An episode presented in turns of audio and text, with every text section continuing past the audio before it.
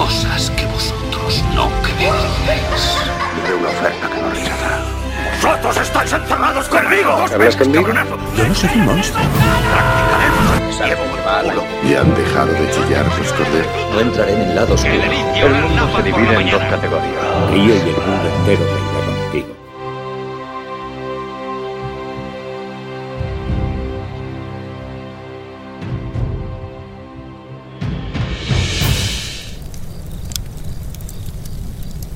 Hey Javi, buenas, ¿qué pasa? Pues nada, nada, nos han metido aquí los dos para grabar esta White Session y... Pero... Esto es una cueva, ¿no?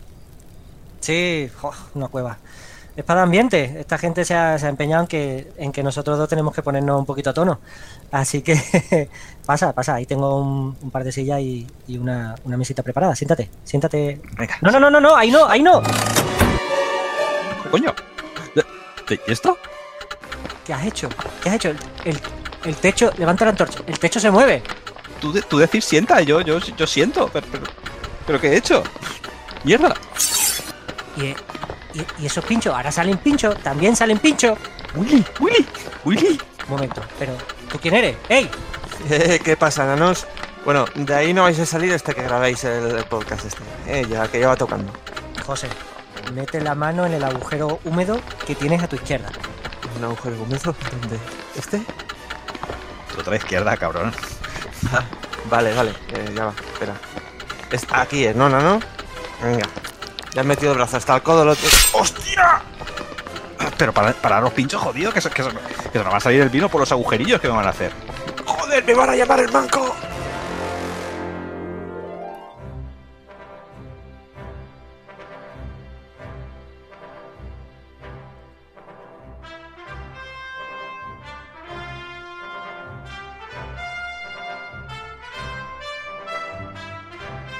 Madre mía, pues nos hemos salvado de milagro gracias a la intervención de José en un cameo de época.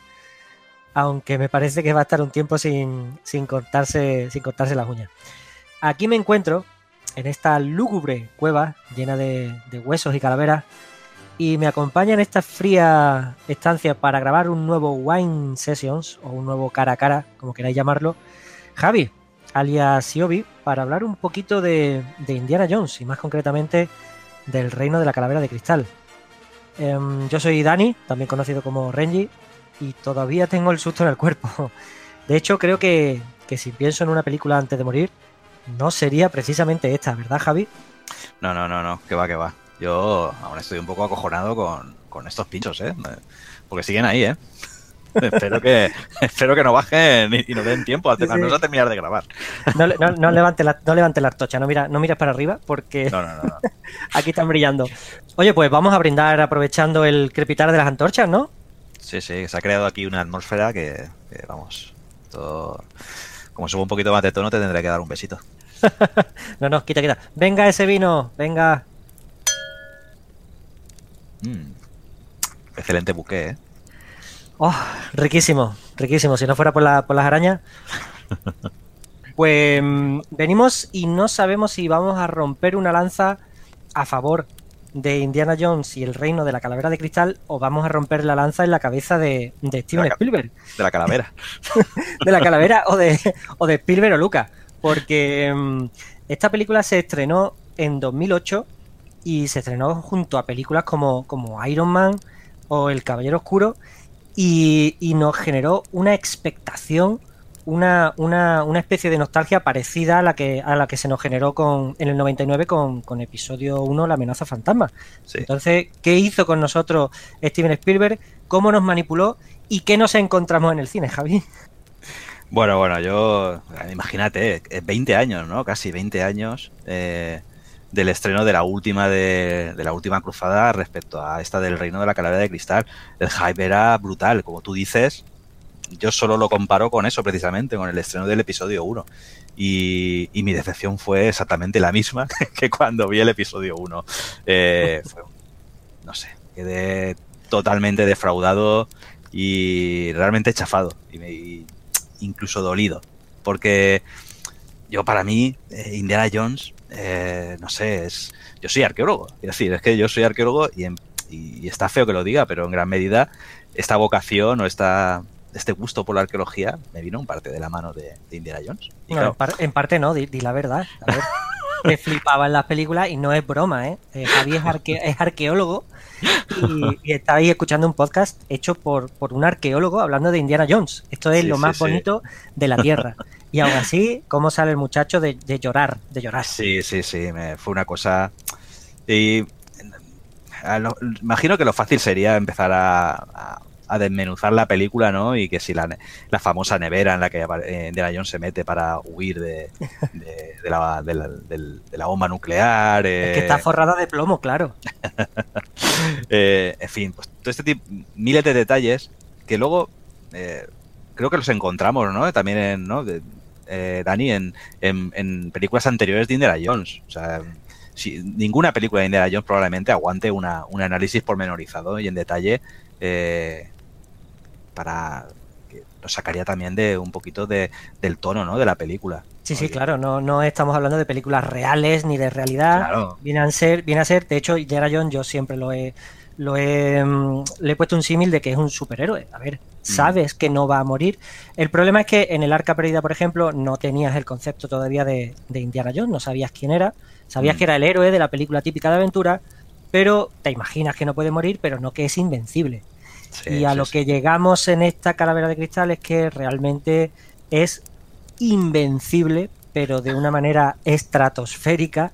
eh, y de- aún así vamos a intentar comparar o, o- o asemejar la- el reino de la calavera de cristal con la trilogía antigua Mm. para que eh, se dé uno cuenta de que a lo mejor no es que la película sea tan diferente de las anteriores, que lo es un poquito, se demarca bastante, sino que también nosotros hemos crecido un poquito y somos un poquito diferentes y la miramos con, con otro- otros ojos. Sí, puede, puede también que vayan por ahí los tiros. Yo eh, me, me cuesta reconocer eso, ¿no? Que nos hacemos mayores y es cierto que la con la inocencia, ¿no? Que con la que vemos otras películas eh, nos cuesta a veces ver eh, películas que se estrenan ahora, sobre todo cuando beben de mitos que para- son para nosotros Indiana Jones. Y, y después de haber estado 20 años esperando a que el, el señor Lucas y Spielberg se decidan a dar el paso y, y- y darnos otra entrega de, Indiana Jones antes de que Harrison Ford se estrelle definitivamente con su avión y no, y no pueda hacer y no pueda hacer otra película de, Indiana Jones. Y, y la verdad es que mm, fue muy decepcionante para mí. Eh, por supuesto hablo de un punto de vista muy personal el encontrarme con el- la calavera de cristal. Y, y si me permite voy a, voy a argumentar eh, por qué para mí fue decepcionante Sí, sí, claro. An- Antes que nada, decir que es que no es por nada, pero es una película de Steven Spielberg. Es Claro. que no esperábamos una mala película ni de ni por asomo, ya sea de Indiana Jones o ya sea de lo que fuera. Esperábamos una película estudiada, bien planeada y no una película que medio que va de más a menos y casi que es bastante plana en su en su segunda parte. Pero bueno, argumenta, por favor. Sí, vamos a ver. ¿Quién es Indiana Jones, no? Bueno, no- después de tres películas, bueno, pues ya nos han dado una, una idea de quién es Indiana Jones, ¿no? Es, un, es, es un arqueólogo, porque es arqueólogo, da clases en la universidad y es profesor y, y demás, pero es el arqueólogo de mediados, bueno, mediados no, ni tan siquiera de mediados, de, del primer, de los primeros 25 años, ¿no? Del, del primer cuarto del, del siglo XX, eh, bebe de la tradición de, del siglo XIX, en la arqueología en el siglo XIX eh, nos encontramos con gente que no es arqueóloga, que es economista o es empresarios que tienen que tienen suficientemente tienen suficiente dinero, una fortuna y pues como pasa con por ejemplo, el, digamos que la figura eh, icónica de esto es eh, Sliman, ¿no? Sliman era un era un empresario, estaba forradísimo de dinero y que desde pequeñito había leído la Iliada, ¿no? Pues es- esa, esa mítica historia en la que los griegos se, se peleaban con los troyanos y demás. Y, di- y dice que bueno que siguiendo la Iliada pues se pone a buscar la eh, Troya y no y al final acaba encontrando la, la mítica Troya. Bueno es un aventurero no que se recorre el Mediterráneo buscando buscando la mítica Troya. Entonces Indiana Jones bebe un poquito de eso no porque es el- tiene el tono este aventurero pero por otro lado tiene también el, el- tono de- del, del arqueólogo que, que sin dejar de ser aventurero ya es arqueólogo ya tiene una formación en arqueología como por ejemplo eh, yo me acuerdo siempre de la, de la figura de Hiram Bingham III, que es el descubridor de Machu Picchu, ¿no? Que lo descubrió en 1908 y, bueno, junto entran en- dentro de, esa, de, esa- de ese grupo de arqueólogos que, que empiezan a descubrir los grandes tesoros de la, de la antigüedad, ¿no? que, que hablan de nuestra sociedad. Pues, por ejemplo, eh, Evans, que descubre, que descubre Creta, eh, Howard Carter, que, que descubre la tumba de Tutankamón, eh, en fin, son, son esos grandes, grandes arqueólogos ¿no? que, bebiendo un poquito de nuestro pasado, de, de nuestras fuentes literarias, ¿no? como la Biblia, por ejemplo, eh, acaban descubriendo esos, esos grandes referentes arqueológicos. Es decir, están al final descubriendo las bases de nuestra sociedad. Indiana Jones, en, en estas tres últimas, en estas tres películas, eh, bueno, en el, en, eh, en el Templo Maldito no tanto, pero sí en, en El Arca Perdida y, en, y por supuesto en, en La Última se me Cruzada. Se me ido el nombre, la última cruzada, van un poco a la, a la raíz de nuestra, de, la mitología de nuestra sociedad, ¿no? La- eh, lo que le llaman arqueología bíblica, ¿no? Que bebe un poco de la Biblia. Sí, claro. Santo. Pues bien, ¿qué es lo que pasa con este reino de la calavera de cristal? Que se distancia total y absolutamente de la esencia del personaje. Es decir, no busca, o el objetivo de la búsqueda no está relacionado precisamente con esa mitología que, que está en la base de nuestra sociedad, sino que trata de beber de otro tipo de mitología. Y es una mitología que se ha formado desde finales de los 60, de los años 60 en adelante, y es el rollo este de buscar, eh, o al menos encontrar en la base de nuestra sociedad la intervención OVNI. Sí, Área 51, Roswell, en fin, extraterrestres. todo el rollo este de lo ahora que está muy de moda los Anunnakis estos o y demás, ¿no? Que es eh, pues va un poquito y claro choca frontalmente con lo que es la arqueología, ¿no? Y choca frontalmente con lo que es eh, aunque sea de una de un aventurero, pero de lo que es el arqueólogo eh, que está en la universidad dando clases y también es arqueólogo y demás. Y bueno, y, y que hasta cierto punto no lo habías visto en, en las anteriores películas. Entonces, rompe radicalmente con la esencia de Indiana Jones. Por tanto, yo lo con lo que me encontré, al margen ya de lo que he dicho anteriormente, que es eh, ver si, eh, si, si te, puedes meter dentro de una nevera o no, el- voy a, a que George Lucas y Steven Spielberg en esta película han roto la baraja y, y han, ya han tomado un camino, un camino fácil, ¿no? Porque está ahora muy de moda todo este tema de la intervención de los, de los, de los aliens y tal, ¿no? Y, y, y rompen, yo creo que, vamos, frontalmente con la, con la esencia de Indiana Jones. No, De este hecho- no es, no es mi Indiana Jones. No, no, no. De hecho, hasta argumentalmente tiene mucho que ver en esta cuarta película. Eh, bueno, eh, te- decimos película, pero está la broma, la broma eterna del posavasos. Pero, pero bueno, la- la- hasta argumentalmente rompe con la película porque en las tres películas anteriores eh, tenemos tres eh, cacharros, digamos, ¿no? El Arca de la Alianza, las Piedras Chancaras o el Cáliz de Cristo, por decir, por decirlo así, dos antigüedades bíblicas y una, eh, pues la del poblado, ¿no? La de que, es, que en teoría, en teoría no, es secuela de la primera, Mm. eh, ocurrió, ocurrió antes. Eh, en todas esas películas, ¿tú sabes lo que hace el Arca de la Alianza o sabes qué es el Arca de la Alianza? En la tercera sabes qué hace el Cáliz de Cristo y qué es el Cáliz de Cristo. Y en la segunda se te explica muy bien qué son las piedras Sankara y qué poder tienen las piedras Sankara. En la cuarta película no tienes ni idea de qué hace la calavera ni de qué puede pasar si alguien coge la calavera. O sea, no, tiene, no tienes ni idea. Entonces se te arrebata como espectador ese, ese, esa tensión de saber, oye, si los malos o si los rusos, porque cambiamos en esta cuarta película a los Mm. nazis, que siempre es un más dos en carisma en cualquier película, a los Sí. nazis por rusos, pues, ¿qué pasa si los rusos consiguen la calavera? ¿O qué Cuidado, pasa si la consiguen Rusos, rusos no, soviéticos, como Soviéticos, diría soviéticos. En, en Tanco. Co- correcto, correcto, ca- camarada, Tovari. Eh, correcto, ¿vale? Entonces, ¿qué pasa si ellos consiguen la calavera antes que nosotros? ¿Qué pasa si no lo consiguen? Mm. Eh, como espectador no tienen mucho, no sé, no te identificas mucho con, lo, con, con la trama y por no hablar de, lo- de los personajes. Que, bueno, si Sí. quieres hablamos dentro de un ratito de los personajes. Sí, yo. en- mientras que en las otras películas, como tú dices, eh, aunque el villano no acaba de ser un, una figura eh, clara, ¿no? Siempre había varios villanos por ahí dando vueltas y demás, eh, como por ejemplo en, en la última cruzada, ¿no? Donde estaban ahí, ahí había va- varios villanos danzando, incluso estaba Hitler en persona, eh, danzando como, como villano, pero siempre estaba el, eh, la figura de los nazis, ¿no? Detrás y, y estos eh, le daba siempre un empaque al, a, digamos, quedaba muy claro quiénes eran los malos y quiénes eran los buenos. Y, y es un ejército, realmente. Tienes Claro, a un claro. ejército detrás tuya, ya sea en Claro. camiones, caballos, tanques. siempre iba perseguido, pero por no por 10 ni por 20, por, por, por 200 nazis. Y aquí, sí. pues, son cuatro rusos y una tía con una espada. Eso Entonces, es. ah, Sí, a mí me, me decepcionó mucho también la, la villana, eh, que me pareció val- valiente, ¿no? La- el intentar plantar cara con una villana, ¿no? De esa talla, eh, pero no, me, me decepcionó, ¿no? Además el rollito este de la espada y demás, que, que tampoco le veía muy, mucho, demasiado sentido, ¿no? No- Se, ve- se ve desde el principio cuando, cuando dice el chaval que, que ha estudiado esgrima, digo, no puede ser, no puede ser. Ya tenemos peleita, ya tenemos peleita. Sí, sí, De todas sí. maneras, eh, eh, creo que también es la primera película de Indiana Jones o de la saga, incluso Mm. súper arriesgado para una película de Spielberg, en la que uno de los personajes protagonistas, como viene a ser el, el hijo de Indiana Jones, ¿vale? Eh, Shia Mm. LaBeouf, que no Sí. profeso mucha, mucha simpatía por él, No. eh, se me notará, pero te cae mal. O sea, Sí. ¿cómo puede, por primera vez en, en casi una película de Spielberg, que uno de los personajes principales que se supone que tienes que tener una afinidad con él, una Mm. tienes que, joder, tener cuidado de que, oye, este tío mola. No, no, no, te cae mal y está hecho a propósito. Sí.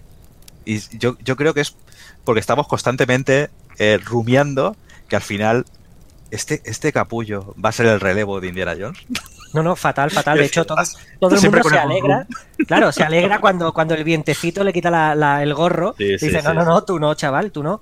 Pero aún así, durante toda la película te cae como, como regular, como, como bueno, un tío chulo que no, no, me, no me agrada para nada, súper arregado, porque Willy o Tapón Mm. o cualquier personaje de los que, o Marion en, en el arca perdida, incluso aquí, que tira un poquito de nostalgia a Spielberg haciendo trampa, Mm. eh, con Marion, eh, hasta ellos, o sea, tienen su punto. Te encanta Willy, el- lo, lo- que llora en la selva por, por la serpiente, lo que por cuando se mancha, te, te, te, te encanta todo, Sí. pero aquí es que este personaje no, no me cuadra para nada. Yo no lo veo, no veo acertada la posibilidad de darle continuidad a Indiana Jones eh, con un hijo, con un sucesor y demás. Más que nada porque nos meteríamos ya también en- cronológicamente en una época donde este tipo de arqueólogo no acaba de encajar. Mm, Este tipo de arqueólogo, la figura de Indiana Jones, encaja mucho mejor eh, en toda la primera mitad del siglo XX e incluso en la primera, segunda mitad del siglo XIX, más que eh, durante los años 60 y 70. Es decir, la figura esta de arqueólogo aventurero. ¿eh? O, o te lo llevas al terreno de, de Lara Croft, ¿no? y, convierte, y conviertes Indiana Jones en, en, un, en un Lara Croft, eh, versión masculina o femenina, como nos dé la gana. O eh, algo que sí que me parecería muy interesante y que se intentó ¿no? con las series de televisión y demás, es ver, no sé si la- al joven Indiana Jones, pero sí a un nuevo Indiana Jones en, en esa misma época, ¿eh? o en esas mismas eh, arcos temporales en los que se mueve eh, las películas, las tres primeras de, Indiana Jones. Pero buscar una continuidad e incluso un relevo que ya Spielberg, Lucas y Harrison Ford han dejado muy claro que no va a haber, no va a haber un relevo de, Indiana Jones. es, es que no, no, no acaba de encajar porque esta figura o la figura que a la que intenta evocar ya no existe ¿no? En, eh, en esa época. Sí, sí, de hecho, bueno, lo que quieren hacer ahora es eh, arreglar esta cuarta película con una quinta, el 26, que se estrena el 26 de julio de, de 2019. Qué miedo. Y, y claro, ahora realmente vamos al revés que cuando fuimos a ver la cuarta película. Vamos Sí. eh, pues diciendo, bueno, eh, vamos a ver qué tal y a Mm. ver qué hacéis. No va a haber nada extraterrestre o de seres interdimensionales, está claro, está clarísimo. Todos desearíamos, o, o, claro, tantos años especulando sobre, sobre el guion de Fate of Atlantis, de la Atlántida, es, el videojuego que todo el mundo eh, disfrutó y cuyo guion era magnífico, eh, tenía personajes carismáticos y, y aún así nos quedamos, nos quedamos con las ganas cuando nos enteramos este de esta calavera de cristal que no, Mm. no nos condujo a mucho.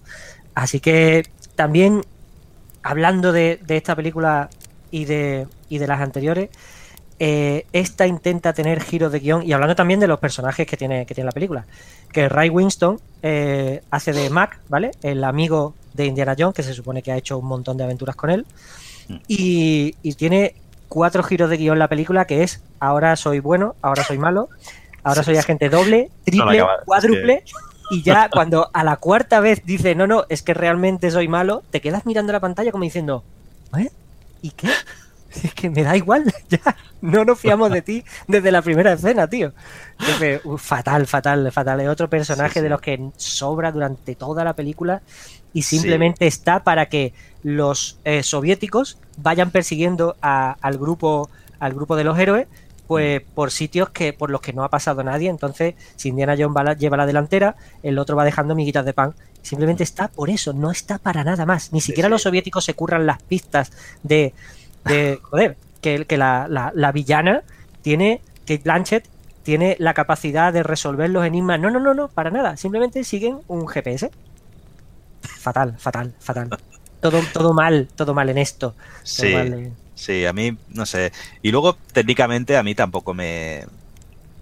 La famosa escena esta de los monos que, que, me, que me dio pesadillas durante meses. Para mí es la Eh, peor, ¿eh? Por, por encima de la nevera, para mí es la peor escena de la película. Horrible, de ¿eh? largo. Hor- horrible la escena y es, canta tanto. Es que eh, técnicamente me parece increíble que Lucas y Spielberg hayan estado detrás de esa escena. O sea, me, me parece sencillamente eh, un sinsentido. O sea, no... Te- Técnicamente, argumentalmente, eh, el chaval resulta que tiene los brazos de, de un, culture- un culturista, iba a decir un cultureta, pero tampoco. de un culturista. O sea, o sea, se hace tres kilómetros en liana para alcanzar los Sí, coches sí. que, por cierto, van eh, por una carretera asfaltada por la selva, por la jungla. Entonces, es esa escena es, esos 10 minutos son oro puro, para de- típica de, de verla, verla con cubata y colegas. Increíble. Y luego es eso que es, lo- es que ves que los monos no están bien, o sea, no, no sé, me, pare- me, me- parece, me- vamos, están mejor hechos los de Jumanji, de, de- o sea, es una cosa brutal, o sea, me parece, eh, me parece un insulto, me parece insultante. Y, Sí, porque además no sé. una, una escena muy típica de Spielberg es que coloca la, la cámara y luego por Mm. delante, justo de la cámara, pasan monos. Entonces es, se van eso. cruzando unos delante de otros y Eso es. mal, mal, mal. Monos, monos chillando además, que, que- que además, Sí, sí. ¿por qué chilláis? No, no, no, No. bastante mal. Y por ejemplo, una de las de las comparativas que se hacen hablando de escenas mal de Mm. la película, que ya te digo que la de los monos para mí es lo peor que yo he visto en, la- en las cuatro películas. Sí. Eh, para que se vea que no hay tanta diferencia entre burradas que se han hablado, se han comentado de esta película y de las anteriores, Mm. pues tenemos la escena de las hormigas, ¿vale? Sí, En la que pues Indy pelea con el típico forzudo, en este caso soviético, grande, pues es exactamente la misma pelea que en el arca perdida con la avioneta, en la Sí. que pelea con un forzudo y en el que hay un peligro alrededor que es la hélice de la avioneta. sí, sí, ¿vale? pero Que se puede cargar a cualquiera de los dos. En este caso son hormigas, y, pero es la escena en la que más superhéroe es Indiana Jones. Tú estás súper tranquilo. sí. La pelea, si no la gana Indiana Jones, me da igual, pero morir no va a morir, aunque haya hormigas carnívoras que parecen las cucarachas de los escarabajos de la momia. O sea, Es que esa, esa esa escena que acabas de comentar de la hélice de, de la primera película de Indiana Jones, es que me parece sublime, cómo está rodada, cómo, eso, cómo va jugando con ese plano contra plano, con esa... Y, y sabes, porque como ves la hélice constantemente dando vueltas y moviéndose, dices, a ver, a ver, aquí, evident- como todavía queda media hora de película, no puede morir el héroe. Pues alguien va a morir con la hélice esta más Claro, y además- hamburguesa. En esa película te da sensación de debilidad eh, Indiana Jones porque Sí. le están pegando una paliza. Eso Segundo, es. está todo el rato tirándose en el suelo pidiendo por favor no me pegue. O sea, realmente sufres por él porque es, Sí. Mm. no es un pringado peleando, pero no le llega al nivel a un tío cachas.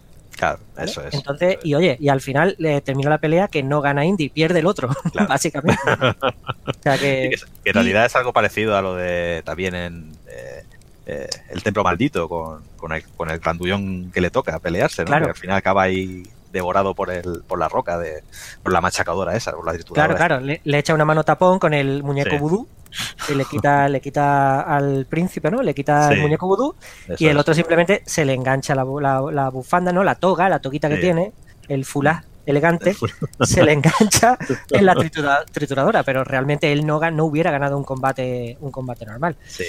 Y si quiere, nos metemos con la- en ajo con la nevera. Nos metemos en la nevera, que realmente es lo más recordado. Y, y si nos ponemos a comparar, se puede comparar con la escena de la, de la lancha hinchable del templo maldito. Porque, ojo, ojo aquí, ¿eh? Ojo aquí. Rompo lanza a favor de la lancha hinchable. ¿Vale? ¿Por Sí. qué? Porque si te ves la escena. No, no, escúchame. Si te ves la escena de nuevo, eh, se ve, la, la- el plano está bastante bien rodado, se ve la, la- la lancha desde abajo inflándose, ¿vale? Se Sí, tiran de la avioneta, se ve inflándose. Oye, si ves cómo cae sobre la nieve, cae súper suave y no hay ni un solo corte. O sea, realmente parece, te da la sensación de que una persona podría sobrevivir a esa caída. Ahora, la nevera de plomo, forrado de plomo, Sí. que por dentro igual está pelín dura, ¿vale? Igual Pelín. el, el traqueteo te tiene que romper como 300 huesos del cuerpo, Igual el plomo ayuda para una cosa, pero no para otra. pero no para otra, ¿vale? Entonces, sale lanzada, pero eh, disparada a una velocidad que duplica la de un coche que va mm, directamente a 100 por hora intentando escapar, que, que hay, hay soviéticos dentro y se los pimpla, ¿vale? Bueno, pues si va, pongamos, siendo generoso, a, 80 a, a- a 180 kilómetros por hora, Sí. revienta contra el suelo. Claro, oye, eh, Indy se ha hecho daño un poquito en el hombro, ¿eh? Se, ha- se Sí, hace sí, así, sí. pa, pa, pa. se quita un poquito, pero maldita sea. Aún así, Sí. mm, yo creo que es lo, pe- lo segundo peor después de lo de los monos, para mí. Sí, sí. Y mira que tenemos precedentes eh, complicados de explicar, como es el, el, el- el yacimiento de petróleo debajo de Venecia. Con una antorcha, con una antorcha Sí, sí, chorreando sí, fuego hacia abajo. ¿Eh? Además buceando y tal, detrás. Sí, sí, pues, bueno, bu- bueno, bueno. con agua cristalina y le dice, no, no, no te preocupes que, que aquí, oye, pero ¿es, seguro encender una antorcha aquí con un yacimiento de petróleo? Sí, sí, no por hay fa- problema. Por favor, no, no te plantees esas cosas. Hay, hay rata, tú preocúpate de las ratas, pero no te preocupes del fuego y el petróleo. ¿Qué me estás contando? Pues igual. Pues eso, te- incluso teniendo precedentes de ese tamaño, aquí se pasan tantísimo de rosca que, que- que- que- es que, claro, lo que tú dices, claro, lo llevan al nivel de superhéroe. O sea, ya el, el- el chupito este que se metió con el Santo Grial, o sea, no solo le convirtió en inmortal, sino también en superhéroe, claro. Oye, que Esto- por ahí puede, puede venir una explicación, ¿eh? No, Claro, claro, claro. Puede ser que los huesos se le recompongan después de una, una galleta dentro de una nevera. Pero sí, yo creo que la comedia, porque eso viene a ser un poquito parodia, comedia de todo lo que hemos visto anteriormente, pero creo que esa escena se le va de las manos. Hmm. Esa escena se le va de las manos. Porque la de los monos no quiere ser comedia ni quiere ser parodia, quiere ser real. O sea, eso es lo peor para mí, que la nevera es intencionada, pero los monos no. Hmm. Sí. Entonces, mm, ¡ay, ay! ¡Steven Spielberg! Sí, yo ya lo hemos hablado más de una vez, ¿no? Que, que Spielberg también ha cogido ahí una. eh, ya no hablo de la dinámica de Lucas, ¿no? Que, que después de aquella eh, trilogía que se que sacudió de, de Star Wars, que algún día hablaremos de ella, imagino, eh, en un podcast. el- Algo haremos, algo haremos. Sí, de Spielberg.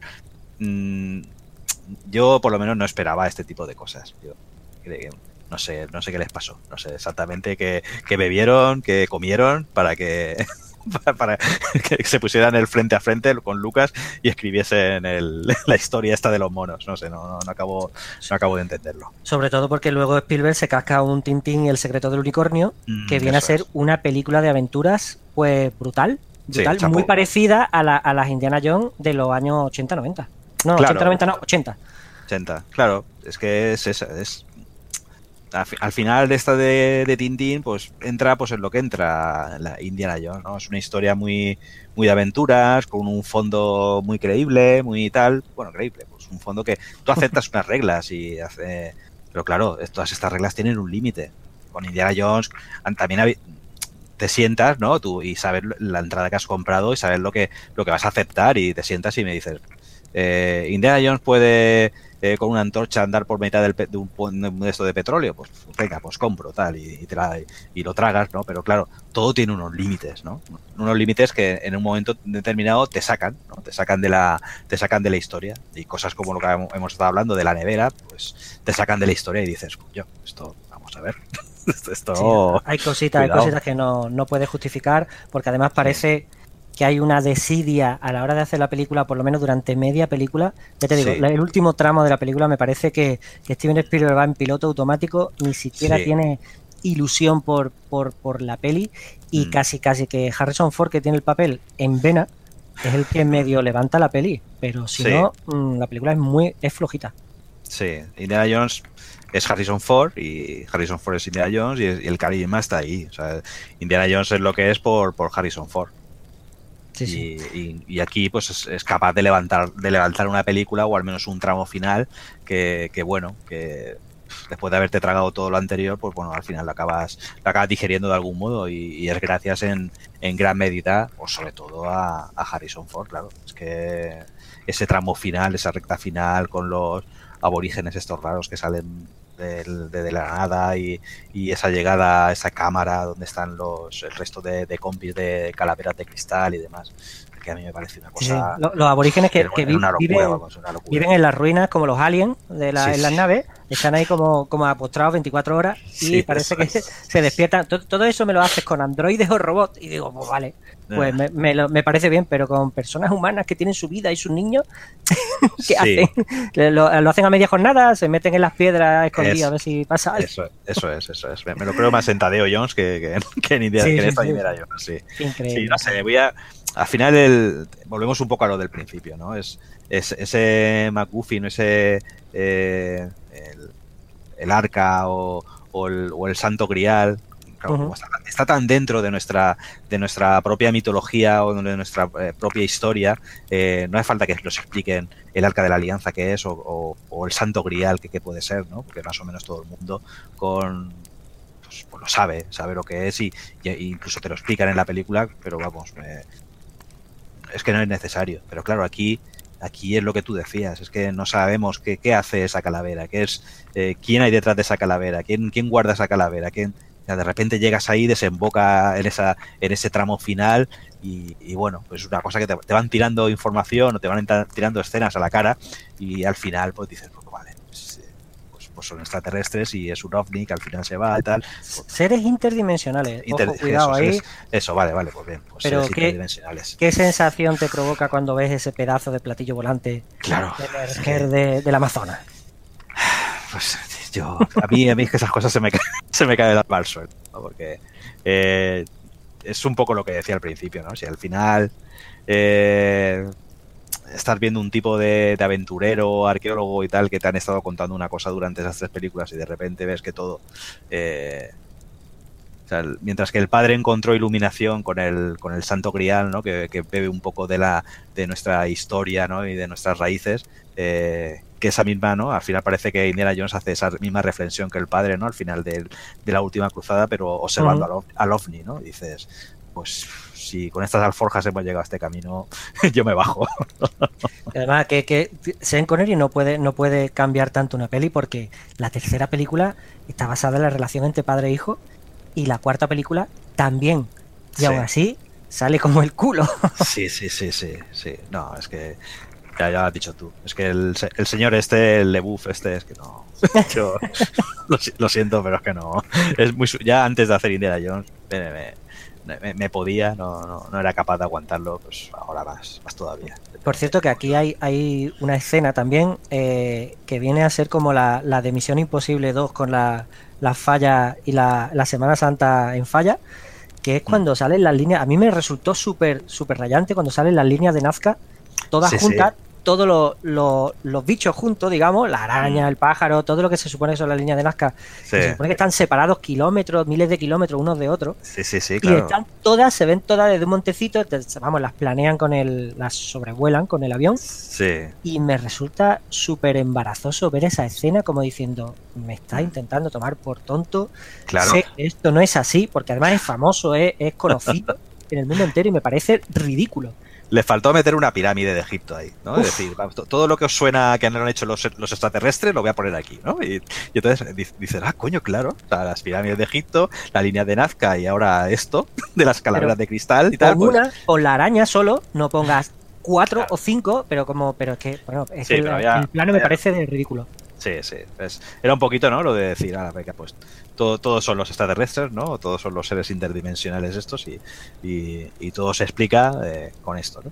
Que por cierto, esa escena enlaza de noche, además, con la, con la escena en la que aparecen en una especie de, de ruinas, eh, en la que hay el- los, unos saltimbanquis, estos que tienen los, sí, sí, sí, sí. los canutos para dispararte veneno, y Mm. me parece de un cartón piedra y toda, todo, toda esa ruina me parece tan mal hecho, tan decorado, tan decorado que Además, me da te, un meten también, te meten también ahí la, la famosa piedra esta del sol, el calendario este del sol, ¿no? Que es Uf. que además que es maya o, o sea, es, es- o sea, es de la cultura maya y de repente te lo meten ahí, o sea, una que- ¿no? Es, es esa piedra que va oscilando, ¿no? Que él se Sí, sí, ellos- sí, sí, sí. pues bueno, es- Ahí estaba John Lucas en su casa eh, Claro, eh, claro. con la mano on fire escribiendo diciendo y ahora meto tal y sale sí. y le dispara. Bueno, increíble. Sí, hay, una- hay un mezclujo ahí de cosas tal que que dices, bueno, sí, pues aquí, claro. todo- no, porque aparte, ahora mismo no lo recuerdo muy bien, pero en la, en la cámara esta de- del tesoro que hay antes de donde están los seres interdimensionales,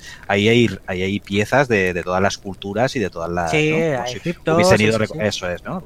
Está ahí todo, ¿no? Por todos hecho- los sitios por donde han pasado los seres interdimensionales, ¿no? Está, están ahí recogidos en esa cámara. Antes dijimos el tema de las hormigas y, la, y los escarabajos de la momia, y este final es tal cual el de la momia, eh, en el que incluso uno, el Benny, ¿no? El, en la momia que se para a Sí. recoger tesoro y se queda atrás, sí, sí, sí, y al final pues se derrumba con la, con la pirámide y todo ese, todo ese tema, pues Mm. igual, todo es exactamente igual. Así Sí. que, y fíjate tú la desidia que había en la película, que hasta John Williams está en plan cho- chocheando, ¿eh? Sí, sí, Sí, sí, sí. Plan en piloto automático. Venga, ¿qué fanfarria? ¿Qué instrumento usamos en la 3, niños? Pues tres trompetas, cuatro violines, métele un violín más y hacemos cuatro acordes y fuera. O sea, no hay ningún tema eh, reconocible, ningún nada que se te quede grabado como en la primera, la segunda, tercera. Para mí, Mm. Williams, regu, ¿eh? Regu, regu. Sí, sí, también. Cierto es. O sea que... Y no sé, no, no sabría más que decir, ¿no? De, porque la verdad es que el, el pozo que me ha dejado esta película es. mientras que en- si nos ponemos a hablar de, de cualquiera de las tres anteriores películas, seguro que podríamos estar aquí un, un buen rato evocando escenas y. Claro, va y para una esas- hora por película. Claro, claro. Eh, esta. Y estoy intentando estoy, estoy haciendo intentando hacer un esfuerzo de eh, por no sé, por, por quedarme con algo y sacar alguna escena positiva que, que sí que me hubiese gustado y la verdad es que me, me está costando realmente. El comienzo. Yo creo que el- los primeros 20 minutos no es tan mal hasta la nevera. Sí. Mm. no está mal, quitando la eh, seguridad morrocotuda que tiene el área 51, que hay Sí, sí, claro. mil millones de tesoros y hay cinco tíos en una puerta, en una valla, ¿vale? que si te los cargas, entra al área 51 como Pedro por tu casa. Entonces, eso también hay que verlo. Pero bueno, eh, Ah. por lo demás, es verdad que la película eh, cae poco a poco y cae en la desidia, cae en una película que no es mala, no es mala, es lo No, que decimos. Episodio 1, yo siempre defenderé que episodio 1, 2 y 3, y pues, me podrán llover palo, pero siguen siendo mejores películas que el 70% de las películas. Son películas espectaculares por banda sonora, por, por escena. Eh, Lucas no me parece mal director, director, ¿vale? Si nos Mm. ponemos así. Y, y en esta estamos en, en las mismas. Eh, Steven Spielberg no puede hacerlo mal, aunque quiera. Claro. Aun en Desidia, Steven Spielberg puede ser, es como Messi un día malo, ¿no? Eh, es lo que dicen de Messi un día malo te, te hace un gol. Pues igual. Steven Spielberg no es mal director. John Williams, por muy mal que le salga una banda sonora, no puede ser una mala banda sonora, pero es una Claro. banda sonora normal dentro de lo, de lo suyo. Y entonces hacen una película pues que no Y- y destaca luego- en nada. Y luego si tienes a Harrison Ford ahí, pues bueno, pues es, es un tío con las suficientes tablas como para poder levantarte un, un- el, el- el muerto más muerto, ¿no? Que, Claro, que te puedas por- encontrar. Por eso la- las escenas eh, principales del área 51, que bueno, el- con, la, con el látigo por, la, Mm. por los, eh, las lámparas, eh, subiendo, bajando, viendo el arca, todas esas escenas son bastante divertidas. Se ve a un, a un Harrison Ford resabiado, como Sí, diciendo, sí. a mí me la vais a dar, dame, dame balas, dame plomo, que aquí voy a intentar buscar. O sea, ese Sí. tipo de escenas está muy bien, pero todo eso se pierde como, como lágrimas en la lluvia, que diría Roy. Pues sí. Así que, Sí. algo más, un, un comentario final para, para terminar de eh, romper una lanza o no, porque creo que no la hemos roto, la hemos roto encima a Lucas Sí, y a sí, yo, yo creo que sí, le hemos dado un buen lanzazo a, a Lucas y a Spielberg. espero que tomen, espero que tomen nota y de la, de la recepción que tuvo la película, porque yo creo que, que sí que hubies- hubieron muchas, eh, muchas voces que, que se alzaron en contra de esta película por muchísimas razones, ¿no? Y, y espero que si como parece y todo eh, todas las noticias que nos llegan eh, parecen coincidir eh, que, que habrá una última película eh, espero que esté a la altura de las de las que yo considero tres únicas películas de, de Indiana Jones. Pues sí, aunque vayamos con el culito apretado, ¿no? Porque me parece Sí. que vamos ahí un poquito... Eso seguro. Y con el culo apretado iremos seguro, ya, ya te lo digo yo. Ya lo hablaremos, ya lo hablaremos. Bueno, eh, brindamos. Pues sí, vamos a tener que, que brindar, no sé si a favor de la película o, o en contra, pero bueno, eh, brindamos, ¿no? Con este vinazo que, que tenemos delante. Pues habrá que brindar. Vamos allá. Dale. Pues nada más, un saludo y oye, a ver si podemos... eh, a ver, no te vayas a sentar en esa silla otra vez, ¿eh? Eh, ¿qué, ¿Qué silla?